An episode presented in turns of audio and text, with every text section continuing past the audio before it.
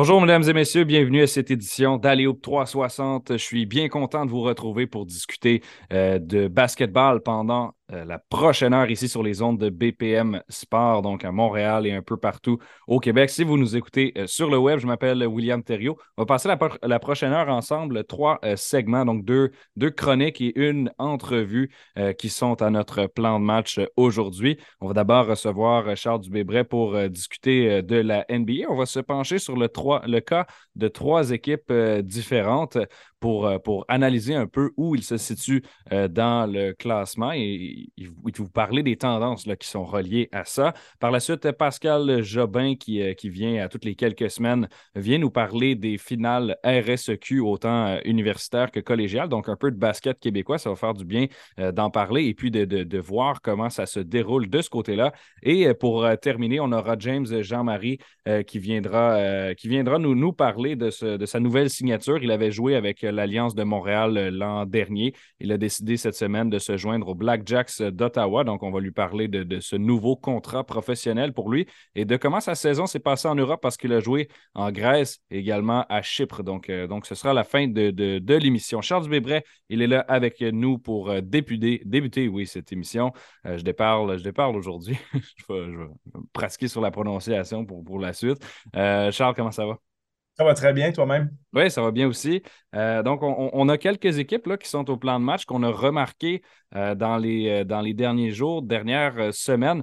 je commence avec les Lakers de Los Angeles. Oui, ça nous arrive comme ça nous arrive fréquemment d'en parler, mais là, je pense que c'est hyper pertinent de le faire parce que depuis la date limite des échanges, c'est pratiquement l'une des équipes qui réussit le mieux en termes de victoire-défaite.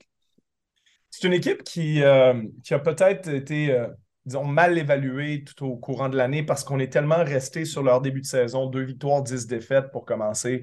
Euh, donc, forcément, en plus avec euh, les, LeBron James et Anthony Davis au sein de l'effectif. Donc, c'est une équipe qui, euh, qui attire beaucoup d'attention. C'est la franchise la plus populaire de la NBA aussi. Donc, parler des Lakers, c'est une habitude. C'est la franchise glamour de la Ligue. donc, quand tu combines ça avec un mauvais départ, puis faut appeler les choses comme elles sont, un, mauvais effectif parce qu'en début de saison, à part James et Davis, il n'y a rien du tout dans cette équipe-là. Euh, donc, très, très peu de profondeur. Euh, puis c'est beau d'avoir deux des, allez, on va dire, 15 meilleurs joueurs de l'NBA, dépendamment d'où est-ce qu'on mhm. classe James et Davis au, jour d'aujourd'hui. C'est deux joueurs qui ont déjà été top 5. Euh, je pense qu'ils sont probablement plus quelque part dans le top 15 au jour d'aujourd'hui. donc, c'est un très bon départ, c'est un bon, un bon noyau, mais il n'y a pas grand-chose autour. Puis, les autres équipes euh, ont, très bien compris ça. Donc, euh, il y avait très peu d'efficacité autour de ces deux joueurs-là. Euh, James avait eu un début de saison un peu lent. Davis a eu sa blessure, ensuite est revenu, a été phénoménal, mais s'est reblessé. mais il reste que ce qui se passe en tout, tout, tout début de saison, ça n'a plus beaucoup d'impact aujourd'hui, à part, bien entendu, au classement, où ça peut déterminer où terminent certaines équipes. Mais en termes de d'élan pour rentrer en séries éliminatoires. Tu pense aux Celtics l'année dernière qui n'étaient même pas à 500 sur la première moitié de saison, puis qui ont, tout cassé sur leur passage en deuxième moitié. Ben, Cette équipe-là qu'on a vue en séries éliminatoires, ce n'est pas l'équipe du début de l'année. Donc, les Lakers, pour te donner une petite idée, euh, mm-hmm. après un début difficile, sur, je disais sur les 12 premiers, mais même on peut étirer ça sur presque la première moitié de saison. Euh, si tu prends le classement depuis après Noël, j'ai mis comme date le, 29 décembre. Classement depuis le 29 décembre, les Lakers, c'est la huitième meilleure équipe de la NBA. Puis quand je te ah, dis. Pas mal. Ben oui, c'est ça. Puis le 29 décembre, écoute, c'est pas hier. Donc, je comprends qu'on peut euh, faire dire aux chiffres un peu ce qu'on veut, mais c'est quand même deux mois et demi de basket. Donc, les Lakers, depuis deux mois et demi, ont 19 victoires, 13 défaites. Ils sont huitièmes de la NBA sur ce temps-là. Donc, huitième, ça veut dire que tu passes une ronde de série. Hein. Tu, tu, tu, gagnes une ronde, tu fais partie du top 8 de la Ligue. Euh, et c'est une équipe qui est sur le papier largement améliorée depuis les échanges où on est allé chercher euh, D'Angelo Russell, Jared Vanderbilt, Malik Beasley, puis Rui Hachimura. Donc là, on a beaucoup de profondeur on en a tellement même qu'on arrive à euh, gagner les matchs même sans LeBron James en ce moment. On se développe une belle petite cohésion. On a même gagné des matchs sans James et D'Angelo Russell avant la victoire contre les Raptors de, vendredi. Et on a Anthony Davis que ben, on ne peut pas lui reprocher grand-chose quand il est sur le terrain. Euh, lui qui a eu des, performances de mammouth dans les dernières semaines. Donc, grosse performance d'Anthony Davis qui semble être, disons, remotivé par la situation actuelle où les Lakers ont le dos au mur puis doivent gagner presque tous leurs matchs pour se qualifier pour les séries. Et on les a vus justement regrimper. Ils sont en ce moment neuvième de la conférence de l'Ouest. Et il y a encore des objectifs atteignables pour cette équipe-là avec le retour de LeBron James qu'on peut imaginer dans peut-être une dizaine de jours à deux semaines, quelque chose comme ça. Cette équipe-là est capable de gagner sans lui. Elle va être meilleure avec lui.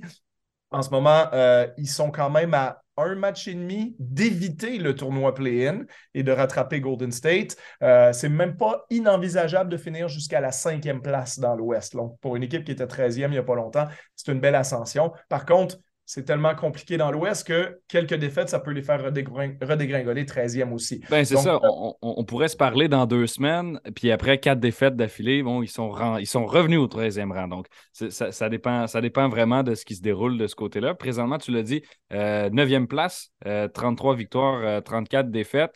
Par contre, depuis le, 15 février, puis encore une fois, on peut, faire dire qu'est-ce qu'on veut au chiffre, mais c'est 7 victoires, 2 défaites seulement. Donc, une belle séquence dans, les, dans les 9 dernières rencontres pour euh, Los Angeles. Mais si je regarde, bon, LeBron James, son dernier match remonte au 26 février. Il ne semble pas prêt encore de revenir au jeu. À quel point tu penses que ça, ça va avoir un impact, tout ça? Ben, forcément, tu sais, LeBron, ça reste, comme je dis, l'un des, hmm. 12 meilleurs joueurs de la Ligue, disons. Sur une bonne journée, il est peut-être encore un des cinq meilleurs. Euh, après, sur la saison, il faudrait, faudrait, dire c'est ça, il est peut-être top 10, euh, top 12, quelque chose comme ça. Donc oui, il va avoir un gros impact sur l'équipe. Maintenant, euh, comment ça va faire jouer l'équipe différemment, ça c'est une bonne question, mais je pense que les Lakers vont être meilleurs avec lui que sans lui, sans lui bien entendu. L'autre facteur à considérer dans leur fin de saison avec les Lakers, c'est qu'ils ont le calendrier le plus facile de la NBA sur les 15 matchs qui leur restent plus de matchs à domicile. Je pense que c'est 8 à domicile, 7 à l'extérieur. Ils viennent d'en jouer quelques-uns euh, à domicile. Et là-dessus, écoute bien, deux matchs contre les Rockets, deux matchs contre le Jazz. Ils vont jouer contre le Magic d'Orlando, ils vont jouer contre Oklahoma City. Euh, des équipes qui, à ce moment-là, vont peut-être deux matchs contre Utah. Euh, excuse-moi, j'ai mentionné le Jazz. Deux matchs contre Chicago, je, me suis trompé sur ma feuille. Donc, tu as, quand même beaucoup de matchs contre des équipes moyennes. Il n'y a pas de match contre Milwaukee, pas de match contre Boston, pas de match contre Philadelphie, pas de match contre Denver. Donc, vraiment un calendrier très abordable. Euh, des matchs contre Minnesota, Dallas, euh, New York, les équipes qui sont un peu dans le milieu de tableau. Donc, euh, vraiment pas impossible si LeBron James revient et que les Lakers continuent leur dynamique actuelle, qu'on pourrait gagner peut-être 11 matchs sur 15 pour finir la saison puis finir mieux que, mieux que prévu. Donc, mm-hmm intéressant de suivre leur fin de saison et voir si on évite le tournoi play-in. Si les Lakers finissaient, par exemple, sixième, tu commences en première ronde contre les Kings ou contre Memphis, tu es potentiellement favori dans cette série-là, euh, même si tu n'as pas la fiche qui l'indique. Donc, ça va être intriguant de, voir la suite des choses pour Los Angeles parce qu'il y a, c'est une équipe qui, comme je dis, peut perdre dans le tournoi play-in, mais qui pourrait euh, se faufiler un chemin vers euh, une, quelques séries de, séries éliminatoires. Donc, intriguant de voir la, la fin de saison pour eux au vu de cet horaire que tu décris comme facile et euh, de cet effectif qui s'est amélioré, ben, ce ne serait pas étonnant de les voir euh, monter. Donc, situation à surveiller euh, chez les Lakers. J'avais envie de parler un peu des, Raptors de Toronto également, hein, parce que, bon, c'est l'équipe canadienne de la NBA. On va voir comment ça se déroule de ce côté-là. Puis, on disait que les Lakers se classaient au neuvième rang de l'Ouest. Ben, les Raptors, c'est la même chose, mais dans l'autre conférence. Donc, neuvième rang de l'Est, oui. 32-36, donc c'est un petit peu moins serré de, ce côté-là. Il y a quand même quatre équipes au sommet qui ont plus de 40 victoires, donc ça devient plus difficile après d'en accumuler une, bonne quantité. Qu'est-ce que tu penses des Raptors jusqu'à maintenant? Et, comment, comment évalues-tu leur chance là, pour le reste de la saison? Ça va être le tournoi play-in. Euh, je pense que les, victoires récentes des Nets de Brooklyn, qui ont gagné, si ma mémoire est bonne, 4 matchs sur 5, ça enlève à peu près toute chance. Aux, euh, les Nets, d'ailleurs, ont dépassé les Knicks au classement, ce qui fait que les Raptors sont maintenant à 6 matchs et demi. Euh, en, plus, en, simultané avec les victoires de Brooklyn, il y a eu trois défaites de suite des Raptors, donc ça a enlevé toute chance de peut-être se, euh, en dehors de ça avec une bonne fin de saison. Écoute, les Raptors, ils vont comme leur calendrier va, et je m'explique. Euh, les gens qui pourraient regarder ça dire Hey, ça allait mieux récemment. Effectivement, ça allait mieux. Les Raptors ont gagné à un moment donné 8 matchs sur 10.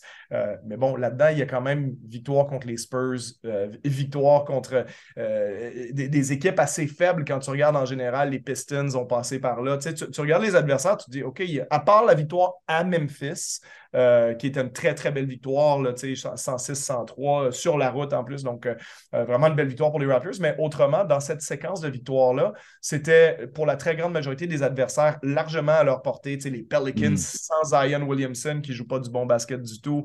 donc, c'est des équipes qu'il fallait battre. Les, les, Raptors, ils ont battu. Et quand cette séquence-là s'est terminée, ils sont repartis sur la route. Ils ont joué deux matchs contre les Wizards ils en ont gagné un en prolongation et ont perdu l'autre. Écoute, les Wizards, c'est pas une grande équipe. Ils sont en dehors du play-in en ce moment.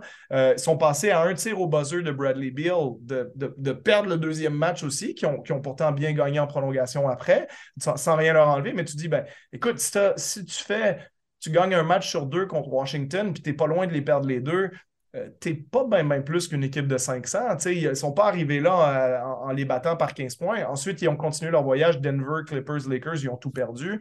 Les, Raptors sont 12-23 à l'extérieur. Donc, moi, bon, je pense que le calendrier était plus difficile. Là, dans les prochains jours, le calendrier va se faciliter. Les Raptors reviennent à domicile.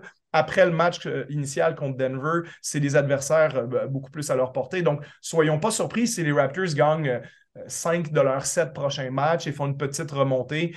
Euh, et ensuite, il y aura quelques matchs à la fin de la saison où ils vont aller à Boston deux fois, ils vont jouer contre Milwaukee. Donc, tu sais, ça va osciller. Je pense que ça va se terminer autour de 500, ça va se terminer dans le play-in et ça sera à eux de voir euh, à ce moment-là? Est-ce qu'on est capable de se qualifier? Finir septième, huitième, c'est un vrai avantage. Par contre, dans le play-in, tu as juste besoin de gagner un match pour faire les séries au lieu de deux. Euh, donc, ça, c'est peut-être la bonne nouvelle si on est capable de grimper jusqu'au huitième rang. Mais la mauvaise nouvelle, c'est que si tu es dans le play tu vas commencer tes séries contre Milwaukee ou Boston. Et je vois les Raptors inquiéter ces équipes-là. Euh, mais bon, peut-être Philadelphie, si jamais Philadelphie grimpe, mais je ne pense pas que les Raptors, ça peut aller plus loin que la première ronde cette année, même s'ils ont une équipe qui physiquement peut embêter certains adversaires, mais embêter et les battre, ça c'est autre chose. Et je ne vois pas les Raptors euh, traverser la première ronde, malheureusement. Ouais, je pense que je partage euh, ton avis de ce côté-là. Les, puissances dans l'Est, on en a parlé hein, la, semaine, la semaine dernière. Euh, c'est un peu trop fort là, pour euh, laisser place à, des surprises qui sortent du play-in. parlant de, de, puissance dans l'Est, je voulais qu'on discute des 76ers de Philadelphie. Pourquoi? Parce que, bon, quand tu regardes depuis, depuis le 11 novembre, ça se passe assez bien à Philadelphie. Oui, effectivement, hein, on, a, utilisé cet outil-là tout à l'heure pour parler des Lakers. Ben, si on le fait euh, avec les, les, Sixers, les Sixers en ce moment, c'est euh, la quatrième meilleure équipe de l'NBA si tu prends leur fiche. Par contre, c'est une équipe qui avait mal commencé. Hein, pendant que les Bucks euh, avaient gagné les neuf premiers matchs de la saison, ça ne veut plus dire grand-chose aujourd'hui, même si c'est ça qui va leur donner la première place au classement. Euh, ben ça, ça, puis leur séquence de, 16 victoires consécutives. Oui, exactement, bien sûr, combiné à ça. Euh, mais comme je te dis, Boston aussi, qui avait eu un très bon début de saison, ben, ça ne veut plus dire grand-chose aujourd'hui. la meilleure équipe de depuis le 11 novembre, donc sur les quand même 55 derniers matchs pour la plupart des équipes à ce moment-là, 54 dans le cas des Sixers. C'est les Sixers de Philadelphie, 39 victoires, 15 défaites. C'est trois défaites de moins que leurs poursuivants les plus proches, c'est-à-dire les Celtics, les Nuggets et les Bucks. Donc, ce top 4-là s'établit bien dans le temps dans l'NBA, peu importe où tu mets le curseur, mais tu te rends compte qu'en en fait, Philadelphie, c'est juste parce qu'ils ont eu un mauvais début. Juste un mauvais début, exact qui sont derrière les Celtics et les Bucks et ça commence à se rétrécir comme écart parce que maintenant, il n'y a seulement qu'une défaite. Euh, les Celtics en ont 21 et les, Sixers en ont 22 euh, qui séparent les deux équipes. Donc, euh, les Sixers, une équipe vraiment très menaçante. Après ce qu'on va avoir la force mentale à Philadelphie de transférer sans séries éliminatoires et de passer plusieurs rondes. Ce qui va être fascinant dans l'Est, c'est que s'il n'y a pas de surprise en première ronde et que peu importe l'ordre que les Bucks, les Celtics et les Sixers traversent, ben, je pense qu'en deuxième ronde, mathématiquement, on peut s'attendre à ce qu'une de ces trois équipes-là perde et que ça crée justement certains remous euh, si c'est à Philadelphie. Milwaukee ou à Boston. et sans oublier non plus les Cavaliers qui ont quand même le meilleur net rating de la NBA cette année, donc différence entre les points qui marquent et qui encaissent. Donc Cleveland, ça ne sera pas une équipe facile à jouer. Donc les séries à partir, à mon avis, de la deuxième ronde dans l'Est vont être très, très, très intéressantes. Et les Sixers menés par Joel Embiid qui, qui joue à un niveau stratosphérique hein, en ce moment. Tu regardes sur ces sept derniers matchs, Embiid est à 36 points de moyenne euh, avec 60% du terrain, 53% de la ligne à trois points. Donc, un Joel Embiid qui fait un dernier, euh, un dernier push très fort pour son équipe et pour sa candidature au titre de joueur par excellence de NBA. Oui, puis sur la saison complète, là, il se dirige vers un second titre euh, consécutif des marqueurs, donc des pointeurs de la NBA. Il y a une moyenne de 33,4 cette saison. Il ajoute 10 rebonds, 4 passes, un, vol de balle, 1,6 blocs. Donc, vraiment, avec, avec des, pourcentages de réussite qui, sont, euh, qui sont assez élevés. Euh, moi, je trouve ça intéressant comme candidature. Euh, brièvement, avant qu'on se laisse aller, penses-tu qu'il a une chance ou c'est plutôt encore, encore une fois l'année de, de Jokic? Ben, je pense qu'il y a une chance, puis je pense que de toute façon, dans le trio euh, Jokic, Embiid, Antetokounmpo, comme l'année dernière, les trois méritent le MVP. Si mhm. on pourrait être équitable, on, coupe le trophée en trois, on leur, en donne un tiers chacun. Maintenant, on peut débattre dans un sens ou dans l'autre. Je pense qu'il n'y a pas de problème là. Euh, c'est trois candidats qui ont des saisons de MVP sans problème.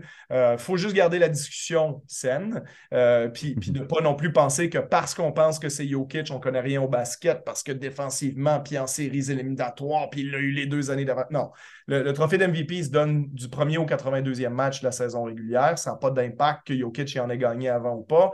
Il y en a qui, qui, parlent aussi de Jokic comme il n'en mérite pas trois parce qu'il n'y a pas eu de succès en série. Ben, dans ce cas-là, il ne faut pas voter pour Embiid non plus parce qu'Embiid a eu encore moins de succès en série mm-hmm. que Jokic par le passé. Mais je pense que moi, en tout cas, si j'avais un vote, je ne considérerais pas ça du tout, parce que je pense que ça se gagne sur la saison régulière. Il y a un trophée pour les séries éliminatoires euh, de, Finals MVP, de Playoff MVP. Donc, euh, voilà, moi, je pense que Embiid, de par sa présence dominante des deux côtés du terrain et par les résultats collectifs de son équipe, euh, est tout à fait méritant du titre de MVP. mais je te dirais la même chose, à mon avis, de Nikola Jokic et de Yanis Antetokounmpo. Donc après, ce sera au voteur de départager tout ça à la fin. Et je pense qu'on va avoir besoin des, 15 derniers matchs de la saison euh, pour peut-être séparer tout ça parce qu'on. Je pense qu'il y a cinq ou six matchs, c'était peut-être Jokic qui avait une vraie longueur d'avance, mais on commence à avoir un petit ralentissement du côté de Jokic. Les Nuggets ont perdu des matchs. Pendant ce temps-là, les Sixers gagnent. Embiid, est en train de remonter. On sait que les Bucks récemment ont gagné 16 matchs de suite aussi. Donc, euh, il va peut-être avoir un sprint final d'un des candidats qui va faire la différence aussi. Donc, on, s'en reparle euh, avec certitude dans quelques semaines parce qu'on va avoir le portrait complet. Euh, merci, euh, comme toujours, pour tes analyses, Charles, et bonne semaine. Merci à toi. À bientôt. OK, au retour de la pause, Pascal Jobin, basketball universitaire et collégial québécois. Deuxième bloc de cette émission, Aléoup 360, et on, on, parle d'un sujet basket qu'on aborde un petit peu moins habituellement à l'émission, mais je pense qu'il est pertinent surtout à cette période-ci de l'année euh, d'aller couvrir, d'aller voir euh, ce qui se passe de ce côté-là. Ben, le basket universitaire et collégial québécois, donc du RSEQ. Les champions de chacune des ligues, donc autant masculines que féminines, ont été couronnés euh, au cours des derniers jours. Donc, quatre euh, équipes championnes. Donc, euh, évidemment, dans l'universitaire et puis dans le, collégial D1. Le tournoi euh, également canadien est commencé. Donc, on va vous donner des nouvelles de comment ça s'est passé et bon, qu'est-ce qu'on doit retenir là, de cette saison RSEQ. On est avec Pascal Jobin qui, qui connaît bien le, basket scolaire québécois. salut Pascal. Salut William, comment ça va? Oui, ça va très bien et toi? Toujours bien dans les playoffs partout c'est le fun qu'on parle de que ton sujet soit la RSEQ, puis euh, nos équipes de basket locales. Puis euh, je fais beaucoup de la promotion de notre basket local parce qu'on a d'excellents joueurs, des joueurs qui se retrouvent non seulement au circuit euh, québécois, mais canadien. Et on, aura la chance de parler de nos joueurs qui sont dans la NCA, l'université américaine, mais c'est vraiment le fun de voir tout ce qui passe au basket. Mais, ça commence avec le basketball local. Mais je, pense que c'est, euh, comme tu le dis, tu le présentes très bien. C'est un bon moment pour, euh, pour en discuter là, du basket universitaire collégial québécois. Euh, les, oh, je, te lance tout de suite sur ce qui s'est déroulé en termes de résultats de finale au Québec. Donc, faut savoir que pour, euh, bon, je commence le basketball universitaire masculin. Cette saison, le classement a été assez serré. Tout le monde était assez près dans, le, classement général. Il y a cinq universités, l'UCAM, euh, Laval, Bishops, Concordia, McGill. Je les ai nommés en ordre de classement. Et puis, ils sont tous à quelques matchs l'un des autres. Et puis, c'est l'UCAM, donc les, les, gars qui ont remporté ce championnat masculin. Qu'est-ce que tu peux me dire un peu sur cette saison universitaire? Ben, c'est probablement euh, pour les gens qui suivent le basketball universitaire, euh, je ne dirais pas une surprise, mais de voir McGill finir dernier, euh, ça fait très longtemps. On sait qu'il y a un changement d'entraîneur. Dave DeViro qui est rendu à Toronto maintenant. Donc, Ryan Thorne qui coachait les filles, a pris l'équipe des garçons. Ils ont connu une saison phénoménale l'année passée, se sont rendus au national. Mais cette année, ils ont, euh, je pense qu'ils n'ont pas perdu de match l'année passée, mais cette année, ils, se sont retrouvés en dernière position, donc ils n'étaient pas dans les séries. De ne pas voir McGill dans les séries, c'est un petit peu. Euh, ça veut dire qu'il y a un changement de garde, comme on pourrait dire. Les, autres universités en profitent pour pouvoir bien se positionner. Puis, puis nos, nos deux équipes, je dirais pas nos deux équipes francophones, mais je viens de le dire. Nos deux équipes francophones, UCAM et Laval, ont fini premier, deuxième. Fait que c'est le fun. Euh, de voir le, Rouge et Or euh, en deuxième place. Euh, l'année passée, les, le Rouge et Or avait fini dernier, mais à 0 point, je pense, 2-5 au niveau des, des, Parce que les trois dernières équipes sur les cinq avaient la même fiche. fait que c'est toujours serré au Québec, honnêtement. L'année passée, Miguel avait dominé, mais cette année, tu l'as mentionné, c'était tout le monde pouvait battre tout le monde, selon moi. mais Lucam était l'équipe sur papier euh, puis je l'ai dit avant que la saison commence, la meilleure équipe sur papier. Si Mario Joseph, l'entraîneur-chef, est capable de. C'est même pas du coaching, c'est plus comment est-ce que je vais manager les égouts de mes joueurs et peut, gagner la ligue, et c'est ce qu'il a fait. Ça y a pris un certain temps. Euh, on a vu Concordia, je pense, commencer la saison avec cinq ou six victoires à zéro, premier de la ligue, puis après ça, au retour de Noël, c'était l'inverse, ben, complètement l'inverse. Ils ont terminé 7-9 euh, Concordia, puis quand tu compares ça, euh, bon, puis c'est une quatrième place, hein, soit dit en passant. Lucam, euh, quant à eux, c'est 10-6, Laval 9-7, puis Bishop 8-8. Donc vraiment, tout le monde est très, très près. Très près. Des beaux matchs. moi, j'ai. La seule chose que je peux te dire vraiment, j'arrête pas de dire aux jeunes, ça fait quand même plusieurs années, allez voir, vous, vous rêvez de jouer NCAA, vous voulez jouer universitaire, allez voir les matchs des universités locales et là, vous allez dire, OK, ça, c'est ce niveau-là. Puis j'ai eu la chance, euh, j'avais mon équipe du secondaire, on aura la chance d'en parler tantôt.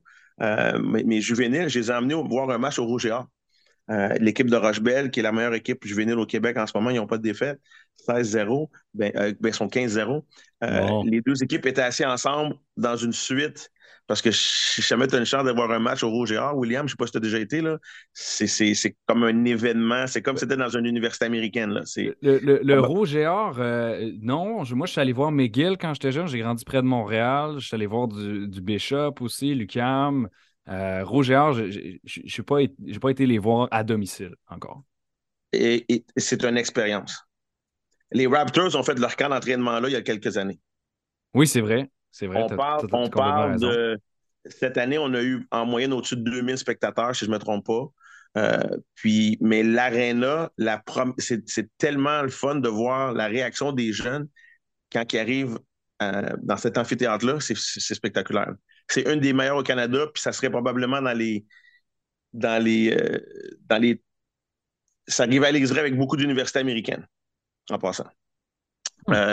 Je pense qu'on peut aller jusqu'à 3500 places là, euh, avec des suites. Avec... Non, c'est vraiment beau. Mais anyway, on va revenir avec notre, notre Oui, oui c'est ça. Écouté ton pitch de vente sur le Rouge Oui, oui. Bon, j'étais avec l'équipe un petit peu. Mais euh, écoute, ça a été une belle saison. Ça a été du beau basket, du beau calibre. Mon point dans tout ce que je voulais te dire, c'est que euh, les jeunes ont, ressorti en disant OK, il y a des athlètes, il y a des grands joueurs. Cette année, je pense que c'est l'année où il y avait le plus de joueurs qui ont quitté le Québec il y a quelques années et qui sont revenus jouer universitaire ici. Euh, on va à McGill avec Sam Chaput qui a, passé trois ans ou quatre ans avec Monmouth. Euh, on a plusieurs joueurs à l'UCAM qui ont joué à l'extérieur du Québec qui sont revenus cette année. Euh, écoute, la recrue de l'année, il, y a trois ans, le meilleur joueur collégial, il y a quatre ans, Alex Lockhart, était, était même pas dans le 5 partants cette année, juste te donner une idée. Oui, oui c'est ça, il était sur la deuxième équipe d'étoiles, puis tu as Kevin Civil qui était là aussi, donc des, noms qui étaient là, tu sais, eux, on se rappelle d'eux à, Montmorency il y a comme quelques années déjà, puis là, tu, les vois encore dans le paysage RSEQ. Non, c'est le fun de ce côté-là. Euh, et puis, bon, le, Lucam s'est rendu au championnat canadien. Malheureusement, ça s'est terminé euh, en quart de finale contre l'Université de Carleton euh, par un match très, très serré, 73-71. Puis, c'est pas tout le monde qui a apprécié comment la fin du match s'est déroulée. Écoute, un match de basket, c'est pour un entraîneur, c'est 40 minutes. OK? Pour un spectateur, des fois, juste une situation, tu peux dire, ben, on, on, aurait gagné ici, tu vois? Ouais. À la fin du match, le Carlton menait à moins d'une minute, 73-71, et, euh, et, Kevin Civil a attaqué le panier, il a sauté et on a, on a appelé une, une faute offensive. Sauf que les règles disent clairement, si tu touches au cercle, le petit demi-cercle en dessous du panier, oui. c'est considéré comme un bloc. Donc, ça aurait été la faute du défenseur. Mais on n'utilise pas euh, le vidéo. Euh, au basketball universitaire au Canada, on n'utilise pas le vidéo, peut-être parce qu'on n'a pas de contrat de télé, tout ça. Donc, on ne peut pas aller à la reprise vidéo. Et mm. trois arbitres, ils n'ont probablement pas vu le talon. écoute, c'est difficile pour l'arbitre. Euh, est-ce que c'est ça qui a coûté le match? Ça fait mal. Moi, moi, moi ça m'a fait mal comme entraîneur. Tu comprends? Je me dit, ah man, tu sais, puis je, je, je, voulais pour Lucam, je voulais pour Mario, puis, les, les, le coaching staff, de, les entraîneurs euh, avec, le, avec, le, avec Lucam, mais c'était pas juste ça. Tu sais, il y a eu plusieurs erreurs avant ça qui se sont produites. Fait que oui, ça aurait pu aller d'un côté ou de l'autre. Il aurait été au lancer franc, ce qui aurait rentré ces deux lancers francs. Il y a beaucoup de si, dans un match de basket. Et Carlton, mais Carlton, c'est historique, c'est je pense qu'ils ont gagné encore aujourd'hui pour se retrouver en finale. Donc, hmm. euh, leur 19e finale, je pense, en, en 19 ans ou en 20 ah ans. ils sont, euh, Carlton, c'est une référence en termes de, basket euh, universitaire au Canada. Donc, mais, ça, se déroule à Halifax là, pour, pour ceux qui voudraient suivre d'ailleurs. Mais, mais William, pour moi, ce qui est important de, de ce match-là, c'est que beaucoup d'équipes du Québec, souvent, on se retrouve au national. On était content d'être là. Mm-hmm. Le premier match, on perdait par 20, puis on, jouait un deuxième match, puis on revenait chez nous. Mais là, c'est un match que Lucam avait. Oui, c'est apporté, c'est porté de main. C'était là, c'est un match qui aurait pu aller d'un côté ou de l'autre. Et, oui, on oui, le Québec, le, représentant du Québec l'a perdu, mais ça me dit qu'on est là. On est là, là. Parce que si Carlton gagne, mais ben, tu dis, ça aurait pu être Lucam qui aurait gagné cette année, tu vois? Oui, absolument. Euh, euh, nos derniers champions, un, des rares champions, c'est l'Université Bishop avec le coach Eddie Pomikela, dont l'entraîneur de McGill, Ryan Thorne, qui était le gros joueur à l'époque. C'est les, derniers qui ont gagné un championnat canadien euh, masculin. Euh, donc, mais, je pense que depuis plusieurs années que je suis circuit universitaire, j'ai eu la chance d'être avec McGill, avec le Rouge je vois qu'on se rapproche de plus en plus avec les meilleurs clubs au Canada. Intéressant. Ça, c'est, je pense que c'est la chose à retenir sur, le basket universitaire euh, du Québec actuellement. On se rapproche, puis oui, on a des chances euh, de, l'emporter. Euh, Pascal, on, va passer au, prochain quand même pour un peu avoir le temps de, parler de tout le monde. Lucam a fait un doublé universitaire cette saison, c'est-à-dire que les filles ont remporté le titre également. Euh, et pourtant, quand tu regardais le, classement général, tu avais Bishops avec 14 euh, victoires, seulement deux défaites en 16 matchs euh, cette saison. C'est pas eux qui se sauvent avec le titre, c'est Lucam qui avait fini la saison régulière au troisième rang. Toute une surprise. je ne sais pas si tu as eu la chance de voir le match UCAM à Laval. Donc, comme tu as dit, on finit troisième. Ils, ont joué sur la route en demi-finale. Et Laval gagné le match, presque tout le match. Et à la fin, il y a une remontée spectaculaire de Lucam. Et le tir, j'ai même parlé avec euh, Ronaldo Magnan, l'entraîneur-chef, puis lui, ce qu'il voulait, c'est aller, aller en, prolongation, tu sais. Et là, la fille, elle a reçu le ballon en dessous du panier, presque échappé le ballon qui a sorti à une autre fille qui l'a mauvaise passe et on l'a garoché de la trois points, 66-63. Victoire. Écoute, j'en revenais pas, là. C'était je, regardais juste en parlant avec Ronaldo, je voyais son sourire, c'était phénoménal. Mais après ça, tu gagnes ce match-là, tu es super content. Mais là, tu te regroupes ton, ton équipe et Bishop, il était numéro un, numéro deux Canada. C'était, je dirais, c'était l'année à Bishop. Euh, oui, il y a un nouvel entraîneur. Euh, il y a eu quelques changements, mais ils ont dominé presque toute la saison. Une des meilleures équipes au Canada. Et euh, Lucam a fait le travail. Ils ont, été chercher ce championnat-là. Comme je l'ai dit, un doublé à Lucam. Donc, félicitations euh, aux deux équipes. Mais c'est là que tu vois qu'une équipe en troisième place, les séries, la saison régulière, c'est deux mondes. C'est deux mondes. Puis je pense que mentalement, Bishop, peut-être qu'ils ont senti qu'il y avait quelque chose à perdre. Puis dans ce temps-là, ben, des fois, il faut, faut, vraiment que tu sois mentalement à jouer ces matchs-là. euh, comme entraîneur, en fin de saison, là, ton travail, c'est de t'assurer que tes joueurs sont prêts mentalement, beaucoup moins sur le terrain, mais plus comme visualisation, qu'est-ce que tu as à faire, est-ce que tu es capable de prendre la pression? Et c'est ça la beauté des séries. T'sais. Parce que je dis souvent dans les séries, les entraîneurs sont rendus inutiles. Tu es prête, là, tout le monde, on sait qu'est-ce qu'on a à faire. Est-ce qu'on est, mm. capable de performer? Est-ce qu'on est capable de bien réussir? Fait que c'est, c'est ça qui est intéressant. C'est pour ça que c'est la, la saison la plus fun euh, au niveau de presque tous les sports quand on arrive dans les séries. Et euh, bon, c'est ça. Je pense, que, je pense que Bishop va l'avoir sur le cœur longtemps, celle-là, parce qu'on tu, regardes euh, les, les, honneurs individuels. Euh, Amaiken Siciliano, qui est leur meilleure joueuse donc, du côté de Bishop, elle a remporté les trois derniers MVP du RSEQ féminin. Donc, c'est la meilleure joueuse. Ça fait trois saisons que c'est elle. Et là, elle avait son équipe 14-2. Et non, ça marche pas. Pas de championnat. Euh, meilleure chance euh, l'année prochaine, mais euh, Bishops, on, vous souhaite, on, vous en souhaite une meilleure. Félicitations à Lucam d'avoir remporté ces deux titres-là. Passons au collégial Division 1, Pascal. masculin, pour commencer, il y avait triple égalité en termes de fiches saison régulière pour les, les meilleurs. Donc, Vanier, Brébeuf et Dawson 18 victoires, 4 défaites euh, chacun. Donc, euh, les trois étaient les, c'était les sommités en termes de, basket euh, collégial masculin au Québec, ces trois écoles-là. Et honnêtement, je, comprends. Ce sont des, ce sont des écoles qui, qui, se démarquent année après année. Et finalement, ben, c'est Dawson, les Blues, qui, qui, qui, ont terminé avec le titre. Écoute, Dawson est en troisième place au niveau du classement final, je ne me trompe pas. Mon équipe favorite était Brébeuf.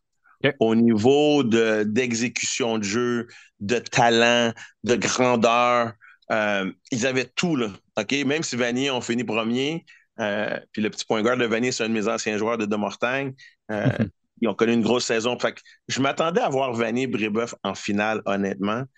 J'ai assisté au match Dawson-Brébeuf. Brébeuf n'a jamais pu s'ajuster à la pression défensive et Dawson avait trois petits gardes sur le terrain, William, qui ont couru pendant 40 minutes.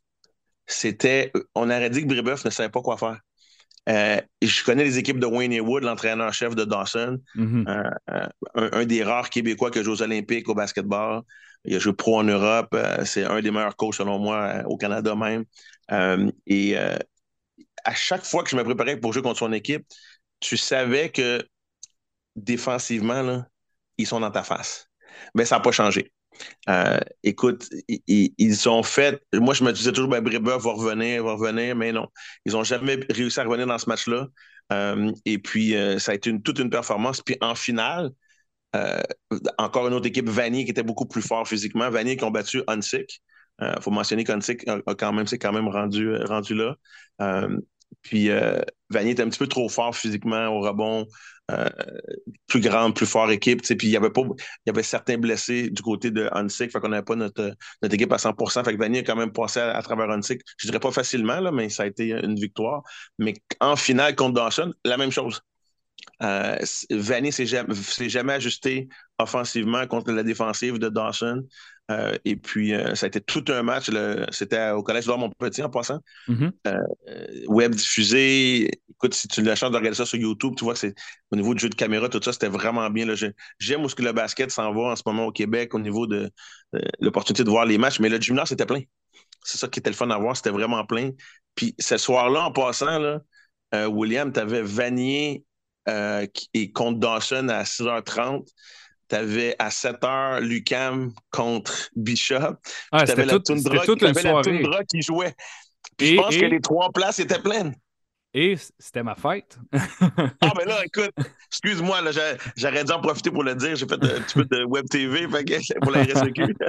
mais écoute, tout un samedi soir. Mais moi, ce qui m'a impressionné, c'est que tout le monde, si tu regardes Lucam Bishop, c'était plein. Là. Il y avait du monde partout. Puis je pense qu'à la il y avait du monde. Ben, c'était, oui, c'était pratiquement rempli aux trois places. Donc, euh, non, ça, c'est une bonne nouvelle pour, euh, pour le, basket, euh, le basket québécois. D'ailleurs, j'en profite pour dire que je, suis allé voir la toundra.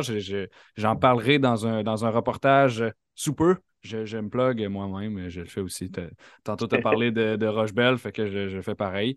et, et puis, euh, donc, je veux passer maintenant euh, aux, filles avant, avant de terminer. Donc, euh, ce sont bon, les, les, géants du cégep de Saint-Jean qui, qui terminent championnes. Elles avaient terminé la saison régulière au deuxième rang derrière seulement Champlain-Saint-Lambert. Ben, écoute, Champlain, je suis arrivé à la fin du match. Champlain a perdu contre Dawson. Trevor Williams, un autre ancien de l'équipe nationale, Trevor Williams qui a joué contre le Dream Team en passant juste un petit commentaire comme ça. Euh, Dawson sont toujours dangereux. Donc, Dawson bat Champlain, c'est quasiment une surprise. Euh, moi, j'ai assisté au match euh, Saint-Jean contre Sainte-Foy, tout un match. Sainte-Foy s'est battu jusqu'à la fin.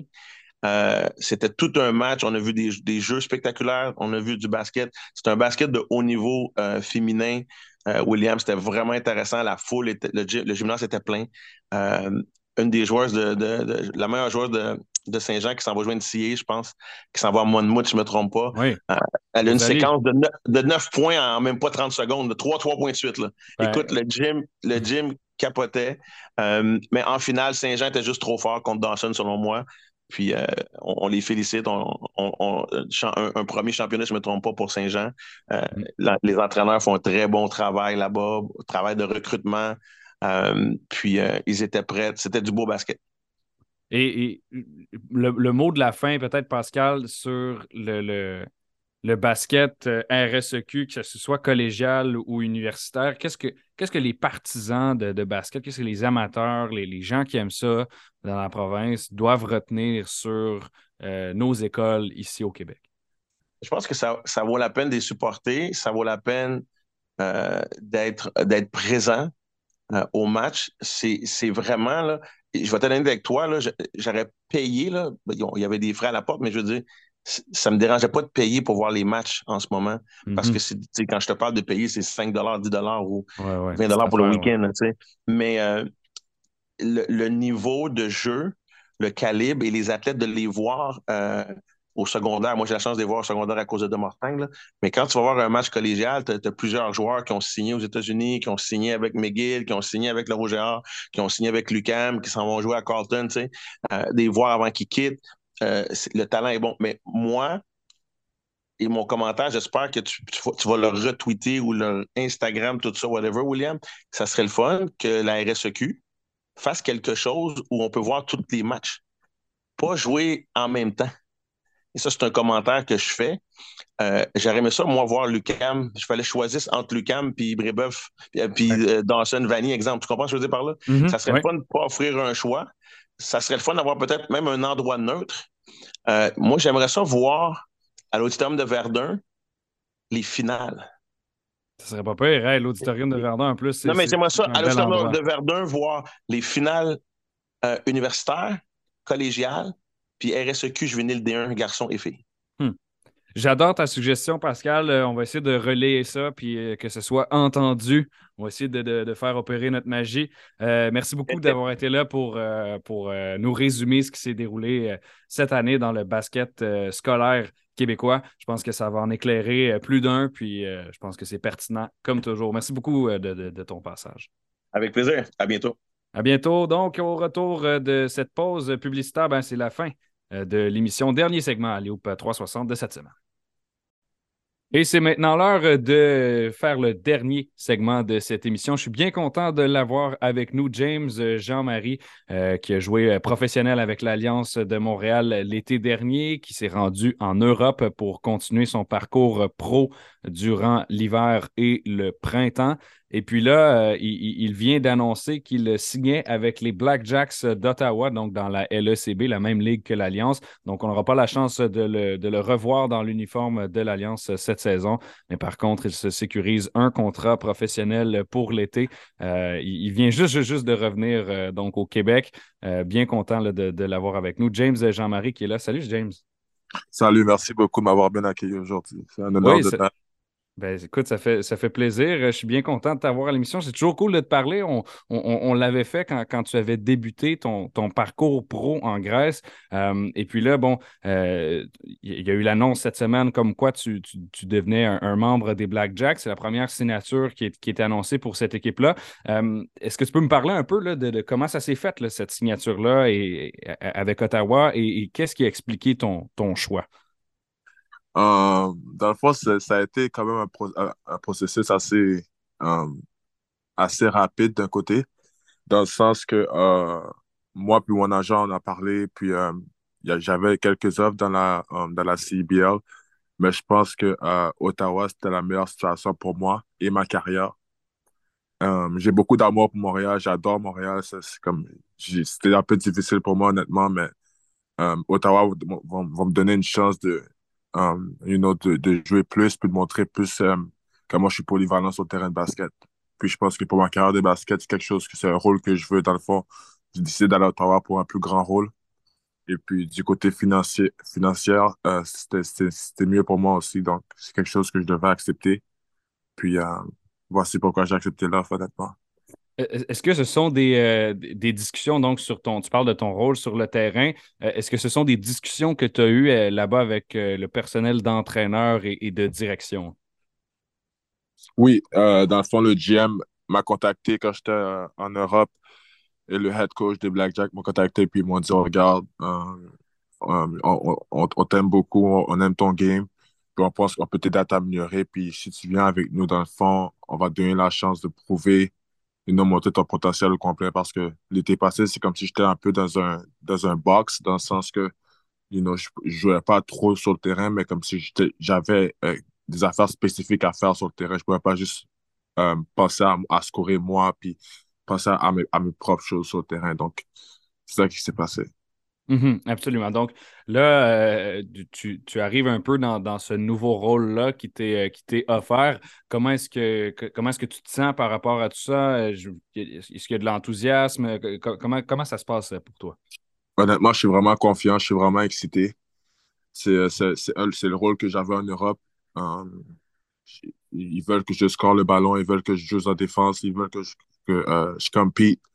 Puis c'est quelque chose que j'adore faire, j'adore faire, puis j'ai fait toute ma vie, honnêtement. Donc, je suis vraiment très confiant et excité. Puis je pense qu'honnêtement, je vais dominer cet été.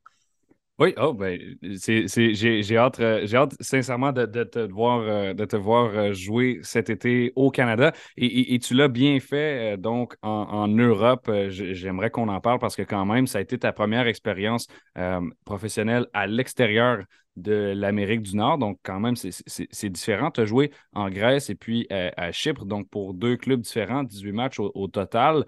Euh, parle-moi un peu de, l'expérience professionnelle en Europe. Ça se passe comment et, pour toi, qu'est-ce que ça t'a apporté? Honnêtement, j'ai adoré l'expérience.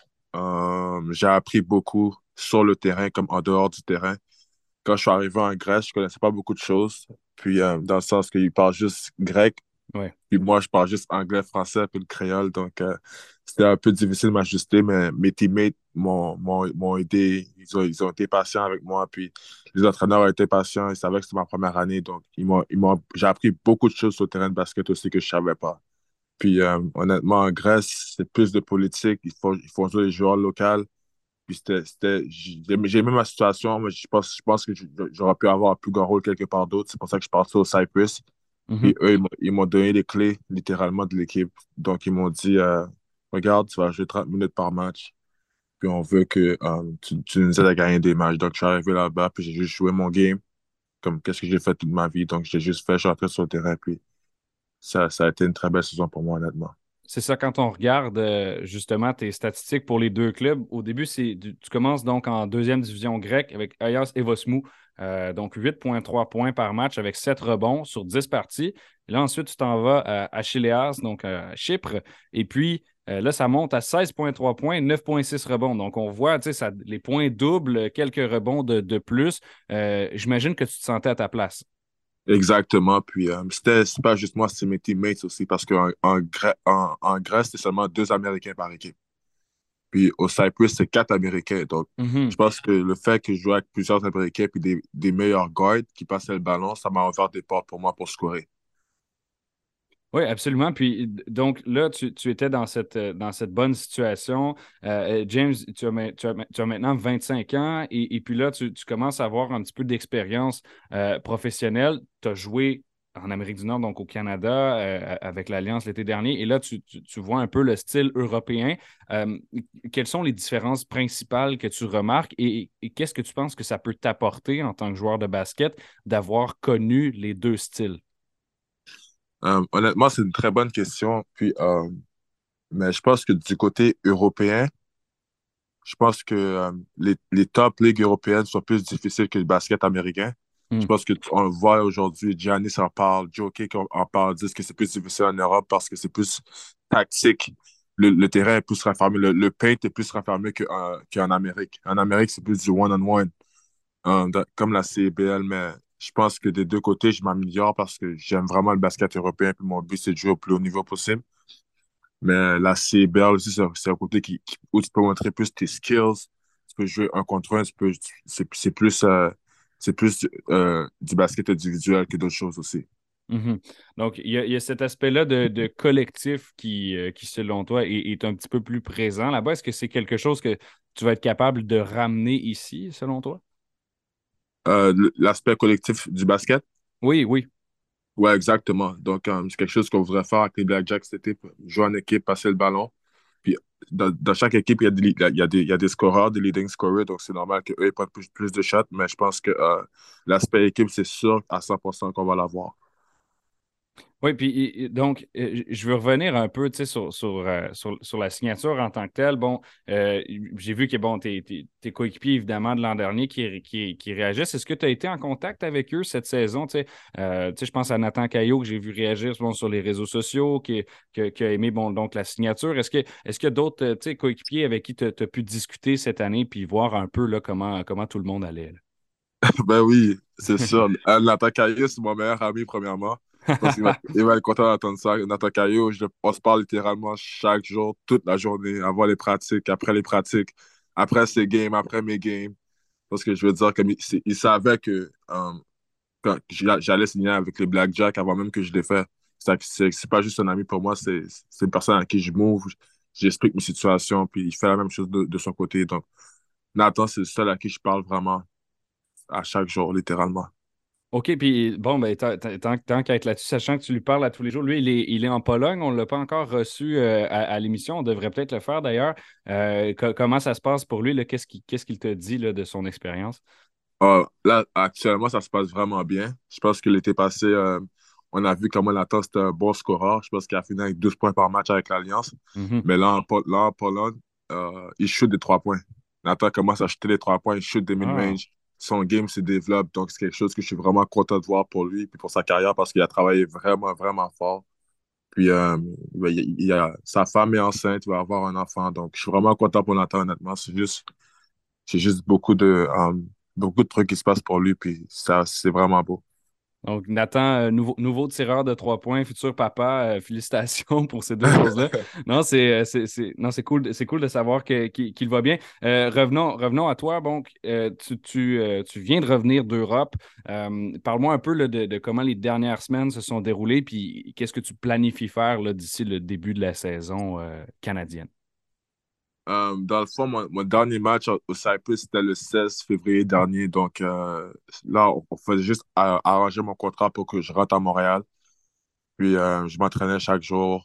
Puis c'est à peu près ça, littéralement. Mais pour les, pour les, les semaines à venir, je compte m'entraîner deux à trois fois par jour, des séances de musculation, des, séances de basket, de workout. Puis me rester vraiment, you know, essayer de manger mieux avant, avant que la saison commence. Parce que j'ai quand même 20 games en, en deux mois, deux mois et demi, genre. Mhm. Donc, je veux juste me préparer, puis euh, c'est à peu près, c'est littéralement ça. Je pense que je vais être prêt pour le, le 15, po- le 15 mai prochain pour le training camp. Absolument. Puis donc là, c'est ça, 15 mai, tu as encore deux mois avant de, de te rendre euh, à, à Ottawa. Euh, est- Est-ce que tu connais un peu la ville là-bas? Est-ce que tu connais des, des- des joueurs qui vont y être? Euh, que- comment ça se passe euh, de ce côté-là? Euh, honnêtement, je connais, je connais littéralement personne de Ottawa. Mais je sais que je, je vais m'habituer assez vite. J'ai été partout autour du monde. Donc, mm-hmm. m'adapter, ce n'est pas quelque chose de nouveau. Mais je pense que euh, j'ai vraiment hâte de, de, voir la ville et comment. Je, je, suis déjà allé à Ottawa pour, pour, pour, des matchs de basket, pour des tournois, mais je n'ai jamais vraiment habité à Ottawa, if that makes sense. Oui, oui, oui, absolument. Ça, ça a du sens. Parlons de, tes objectifs euh, dans l'uniforme des Blackjacks. Plus tôt dans l'entrevue, tu me disais euh, que tu allais avoir un rôle plus polyvalent. Est-ce que tu t'es euh, déjà fixé des objectifs précis, personnels pour, pour ce qui est de la saison qui s'en vient cet été?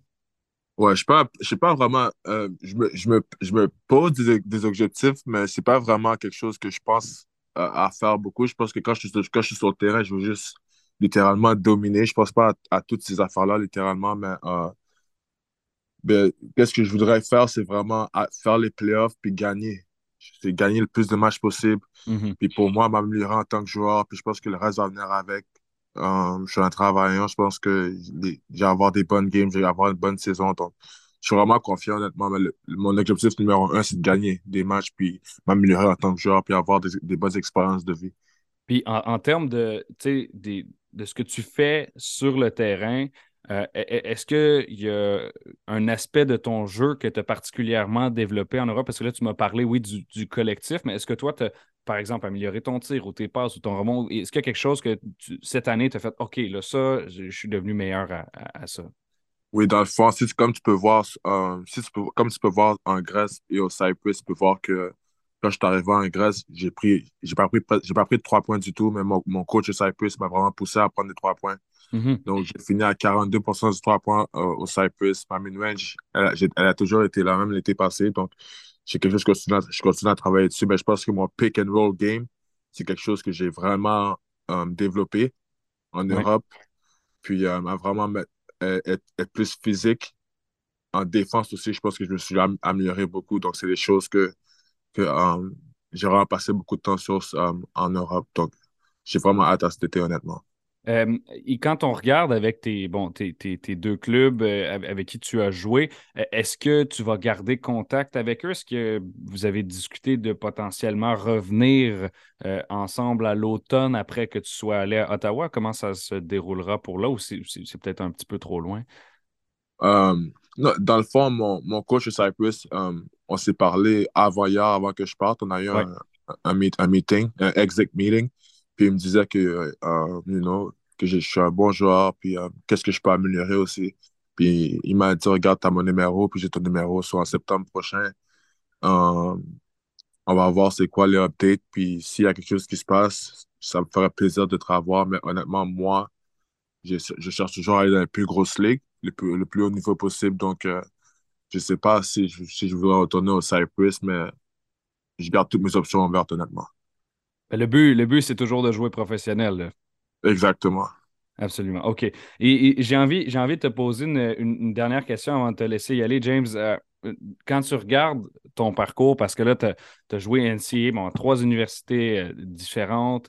Ensuite, tu arrives, tu joues pro à Montréal, pro en Europe. Là, tu reviens jouer au Canada. Euh, si, tu parles à, James d'il y a quelques années, là, avant qu'il commence la NCA, qu'est-ce que tu lui dis? Puis il, regarde, puis là, tu as fait tout ça maintenant. Qu'est-ce que tu lui dis à ce, jeune James-là? Honnêtement, avant que je commence la comme. Qu'est-ce que je leur ai dit? Euh, je leur ai dit comme si euh, dans les hauts comme dans les bas, garde ta tête haute. Parce mm-hmm. que c'est pas, pas toujours beau, honnêtement. Comme j'ai eu beaucoup de, de, de, dark days, dans le sens que il y, y a des moments où je jouais pas bien, je comprenais pas pourquoi le coach criait sur moi, je comprenais pas pourquoi euh, ça se passait d'une de, de, façon, façon que moi, j'aimais pas. Mais il faut que tu passes par des moments difficiles pour grandir. C'est quelque chose que j'ai appris dans les années, puis honnêtement, ça m'a vraiment développé. Il faut, il faut, que, tu, il faut que tu veuilles t'améliorer. Tu peux, tu peux pas juste euh, rester dans ta chambre, puis c'est juste aller aux pratiques. Il faut que tu, passes du temps sur ton game individuellement. Puis, euh, puis avant, je commence à NCA. Une affaire que je me serais dit, c'est que j'étais vraiment soft mentalement et physiquement. Donc, c'est deux affaires que je, pourrais, je, peux voir aujourd'hui. Et là, et là aujourd'hui, ça s'est amélioré, donc? Bien sûr, bien sûr, bien sûr, bien sûr. C'est quelque chose, quelque chose que ah, j'ai vraiment amélioré, puis je passe beaucoup de temps sur aussi. Mais je suis vraiment fort mentalement et physiquement en ce moment. Ben, merci beaucoup d'avoir euh, pris ton temps aujourd'hui pour, euh, pour nous parler de ton nouveau contrat. C'était James euh, Jean-Marie, natif de Montréal et qui jouera avec les Black Jacks d'Ottawa cet été. Bon succès cet été, James. Parfait, merci beaucoup. À toi. Passe une belle journée. Merci beaucoup. Donc, c'est la fin de cette émission Alléo 360 ici sur les ondes de BPM Sport. Je remercie évidemment James à qui on vient de parler, mais également euh, Charles Dubébret qui était là pour la chronique NBA et euh, Pascal Jobin pour celle concernant le RSEQ. Euh, ça a été une belle émission de basket. On se retrouve la semaine prochaine, mais d'ici là, allez nous suivre Alléo 360 sur Facebook, Twitter, Instagram et évidemment le site web où on couvre toute l'actualité de la NBA et du basket québécois. Bonne semaine.